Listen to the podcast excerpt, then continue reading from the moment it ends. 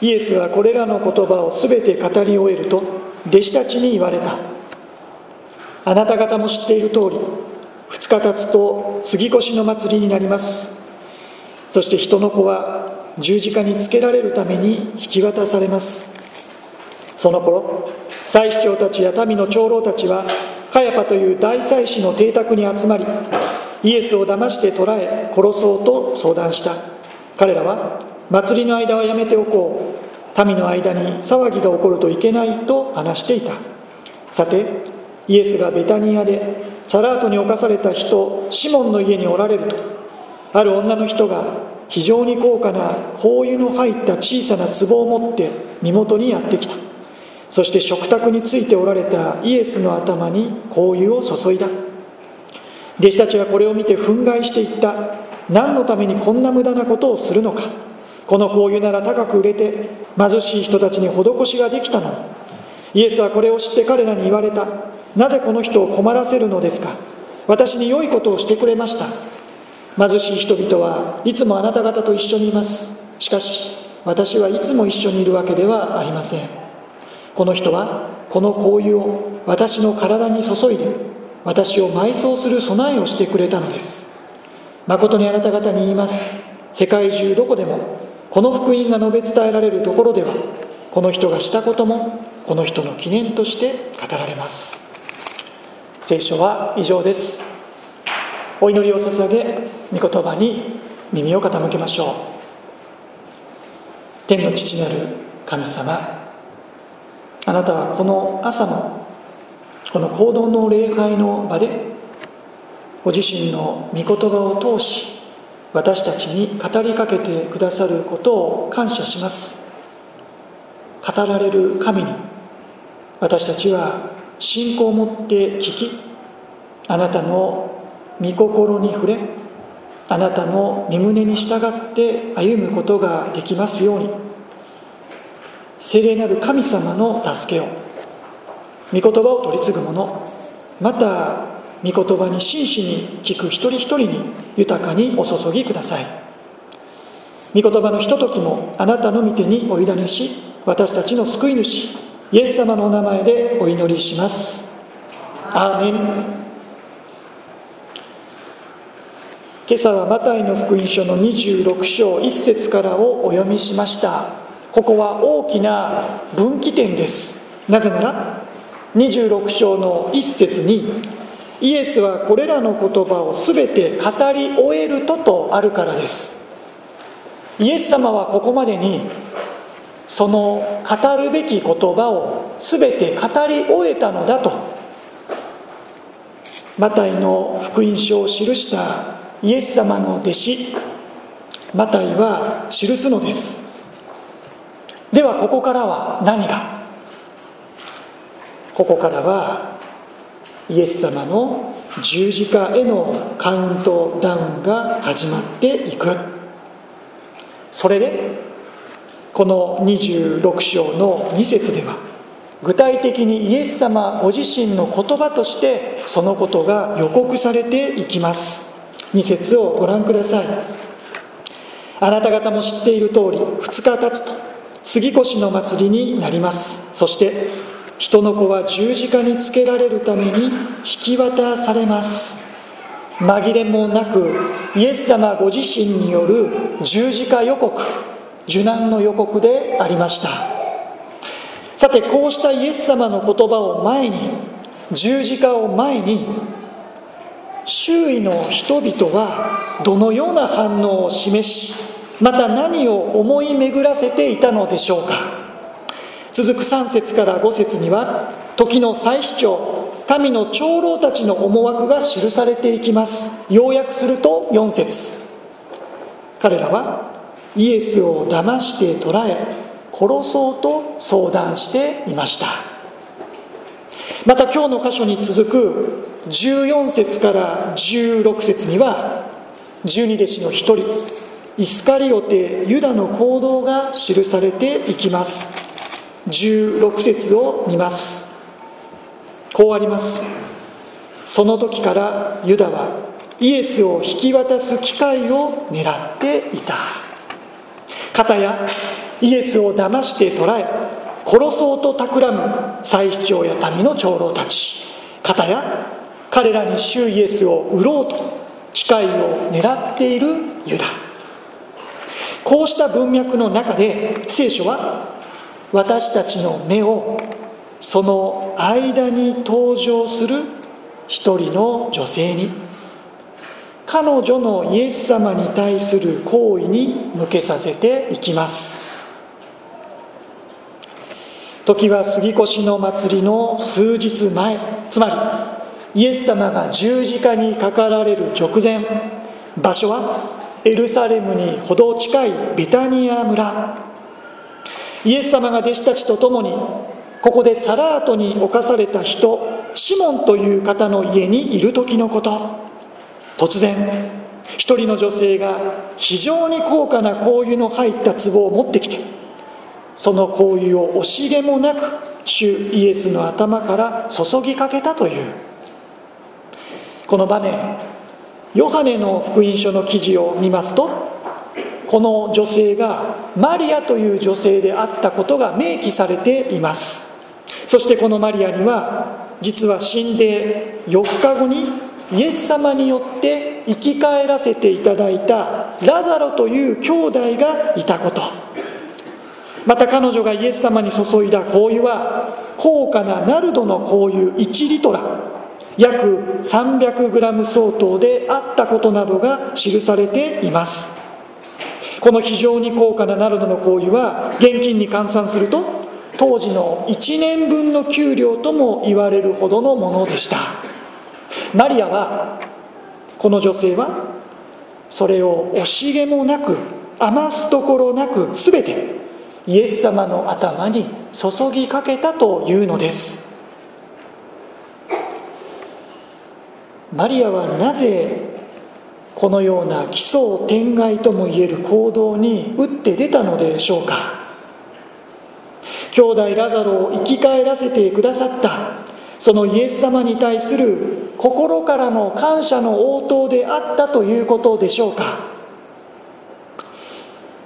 彼女はイエス様に対するもうあふれるばかりの感謝の思いで恥も外文も人の目もお構いなしにただイエス様だけを見つめて自分に今できる精一杯をその全てを主に捧げた。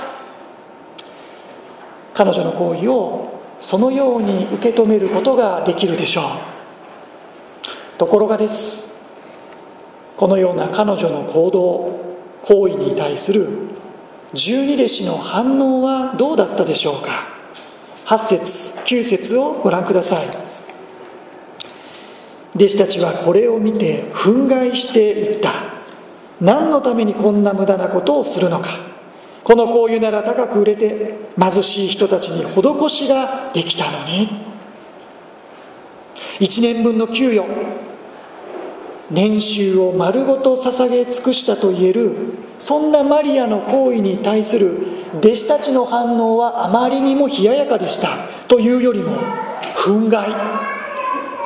激怒、まあ、激高。彼らが吐き捨てるように言い放った言葉はこうでした。何のためにこんな無駄をするのか。無駄と訳されている言葉は破壊的また破滅的という意味を持っています。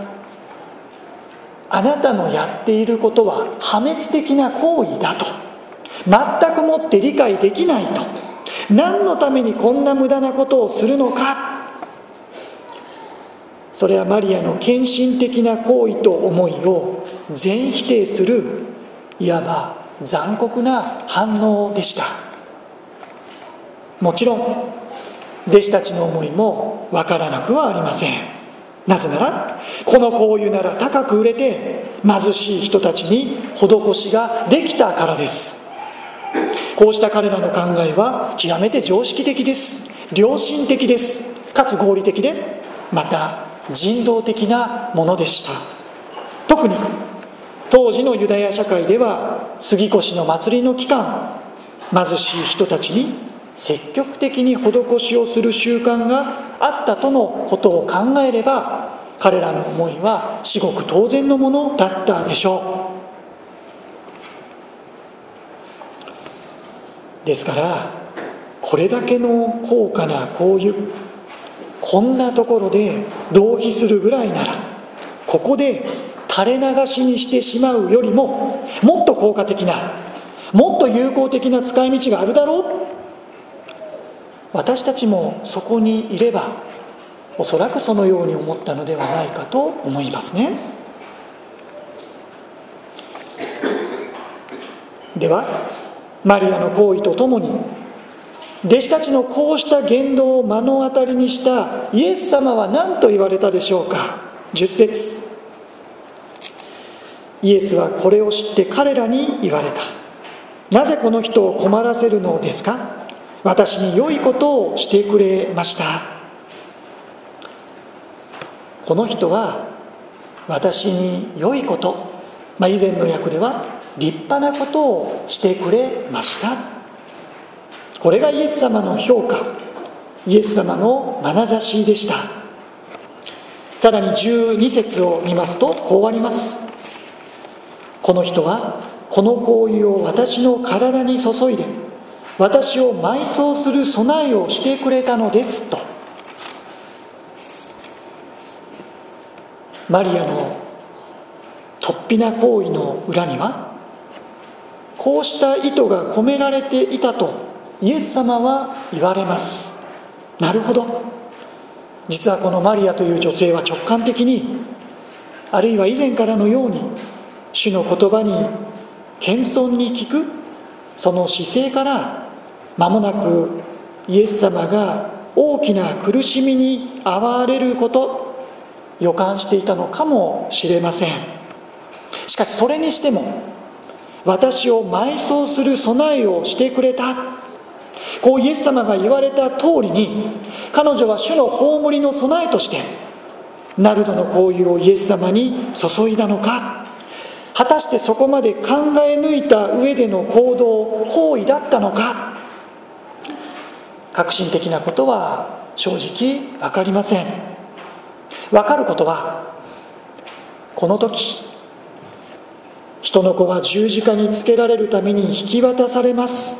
こう予告されたイエス様の行く末を見つめその十字架を見据えてこれに寄り添い備えるような信仰的な応答をしたものは今マリアを除いてただの一人もいなかったという事実です。そしてまた分かることはマリアがどこまで深く考えていたかは分かりませんがイエス様は彼女の精一杯の献身的な行為をこれから迎えようとしておられる十字架の死にその見業に結びつけてくださった意味づけてくださったということです。それは大きな大きな励ましです。そこまでの思いでしたわけではないんだけれど。私なりの精一杯ではあったけれども。しかし私たちの奉仕もいつも不十分で本当に取るに足らないものかもしれません。人から見れば無駄で意味のないものに映るかもしれません。それは人生の時間の金銭の浪費だとそう言われるかもしれません。いや時に自分自身の内側からも一体何をやっているんだろう？意味があるんだろうか？無力さに苛まれ落ち込むこともあるかもしれません。しかし少なくともイエス様の目にはそうではない。むしろ私に良いことをしてくれた。立派なことをしてくれたんだ。さらには私たちがその時には思いもしなかったかのような主の御業にその奉仕が用いられていくことがある。生かされていくことになる。そのことを忘れないでいましょう。だから決して無駄ではない。無意味ではない。まして浪費ではない。後に使徒パウロはより積極的に生徒たちにこう進めました。コリント人への手紙第115章の58節。ですから私の愛する兄弟たち固く立って動かされることなくいつも主の技に励みなさい。あなた方は自分たちの労苦が主にあって無駄でないことを知っているのですから。無駄じゃないんだ。そのことを知っているなら知っているなら動かされることなくぶれることなく一心に共に主の技に励もうではないか。何のためにこんな無駄をするのか。いや決して無駄ではない。それはどんな行為を指して。直接的にはマリアの行為に対して。しかし同時に私たちは気づかされるのではないでしょうか。何のためにこんな無駄をするのか。いや決して無駄ではない。それは何か。マリアの行為以上に私たちの奉仕以上にこの言葉は主イエス様が受けられた言葉であったのではなかったか。この言葉はイエス様の十字架に対してその死に対して向けられていく言葉ではなかったのかと。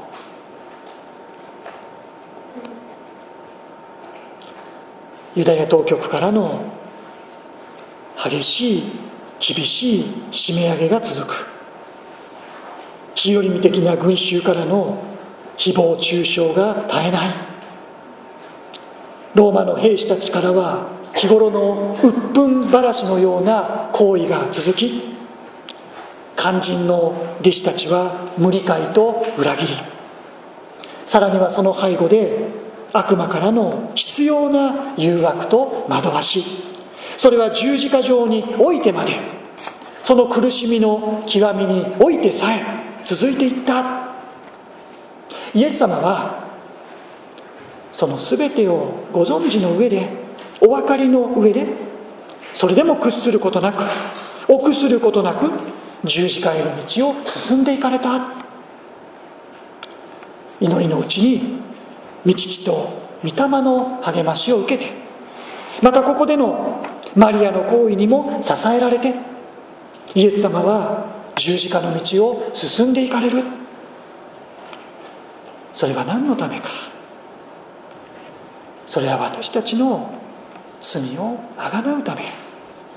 私たちが受けるべき罪の罰を私たちの代わりに受けてくださるためでした。1年分の給料どころではない。ご自身の命を丸ごとあるだけ全部。イエス様は私たちに惜しげもなく与え私たちに差し出してくださいました。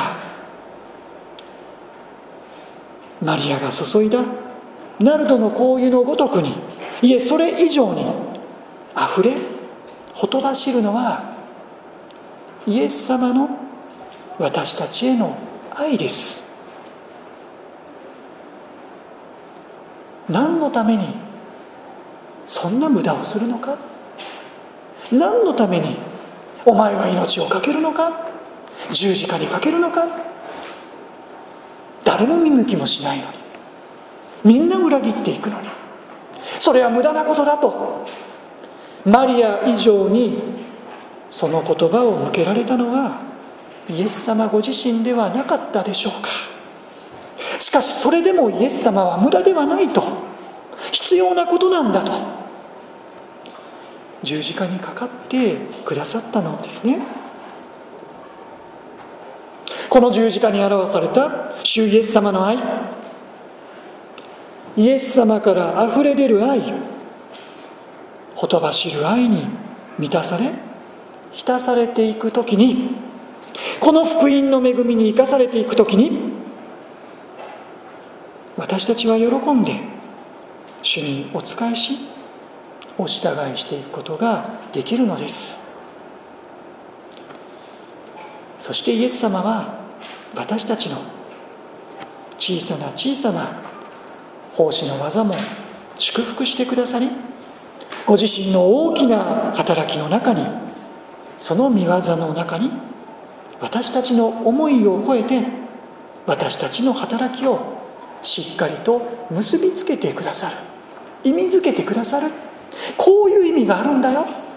こういう価値があるんだよ。そのことを忘れないでいたい。イエス様は言われました。13節。誠にあなた方に言います。世界中どこでもこの福音が述べ伝えられるところではこの人がしたこともこの人の記念として語られます。この人がしたこと改めて。それはおよそ1年分の給料に相当する非常に高価な行為を惜しげもなくイエス様に注ぎ捧げ尽くしたことです。そしてそれはその行為は常識的に考えれば無駄以外の何者でもなかった。浪費以外の垂れ流し以外の何者でもなかった。およそ常軌を意識した行動でした。しかしイエス様ははっきりと言われた。そんな彼女の破天荒ともいえる行為がこの人の記念として長きにわたって語り継がれることになると。それはどこででしょうか？世界中どこでも。この福音が述べ伝えられるところでは。この福音が述べ伝えられるところでは。主イエスの十字架の死が悲しみで終わらない。喜びの知らせとして福音として私たちに届けられていくところでは。イエス様の十字架の死が福音として私たちに救いを与える神の恵みとして述べ伝えられていくところ分かち合われていくところではそれはどこでしょうか？それはこの福音の恵みに生かされている者たちの交わり。すなわち教会です。世の人には無駄だ。何のためにこんなことを？意味がないと言われるとしても少なくともこの福音が述べ伝えられ分かち合われるところでは教会では主の福音が語れる時に同時に彼女のした行為も素晴らしいものとして語り継がれることになるとイエス様は約束されそして2000年の歳月を超えて確かに今日私たちはここでその約束の実現を見ている。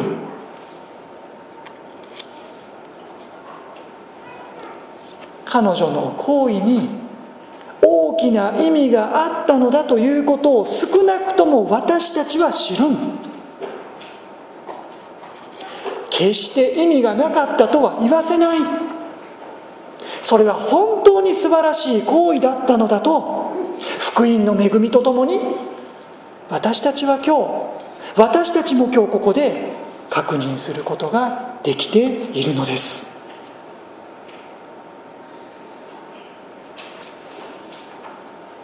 人の子は十字架につけられるために引き渡されます。守護自身の受難十字架予告を前にただ一人これを見据えるかのように今できる自分の精一杯を捧げた一人の女性マリア。全てを捧げ尽くした彼女の行為は私たちの模範であるとともにイエス様が私たちになしてくださったことイエス様の十字架の愛と献身をはっきりと映し出すものであったことを思います。天の御座からあふれ出て流れ出てほとばしる。十字架に示された神の愛イエス様の愛に満たされていく時に私たちも喜びと感謝を持ってこのお方に従っていくことはこのお方にお仕えしていくことはこのお方にお捧げしていくことは決して無駄ではない。いえ人生で最も価値のあることなんだ意味のあることなんだ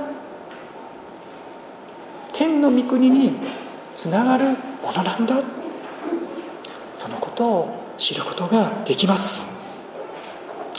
4月を迎え新たな年度の歩みが始まりました。いろいろな困難いろいろな戦いに私たちは続けておかれることもあるでしょう。ですから今日ここで私たちはイエス様の愛に満たされて浸されてこの溢れ出てほとばしる愛のうちにイエス様の愛をいただいてさあこの4月から改めて共に主にお仕えしまたお従いしていく歩みを始めさせていただきましょう。またその恵みを覚えながら引き続く生産に預かりましょう。お祈りをいたします。誠にあなた方に言います。世界中どこでもこの福音が述べ伝えられるところではこの人がしたこともこの人の記念として語られます。神様あなたのその言葉が今日ここにも確かに実現しました。旗から見れば何のためにこんな無駄をと思われたマリアの行為が。しかしなんとイエス様の十字架の死を喜びの知らせをお届けする。そのために用いられていくことになったとは。イエス様私たちの奉仕もまた取るに足らない小さなものではありますけれどもあなたは立派なことをしてくれた。このために役立ったのだと私たちの思いを超えてそれを引き上げまた用いてくださることを感謝します。どうかそのようにこれからもあなたに共にお従いしまたお仕えしていくことができるためにもあなたが与えてくださった愛で今一度また常に私たちを満たしてください。植え乾いた私たちの心を今日もあなたの愛で豊かに潤してください。そしてあなたの愛をいただきまたあなたの御霊の助けの中で4月からの歩みもあなたの御心にかなう歩みへと私たちを導いてください。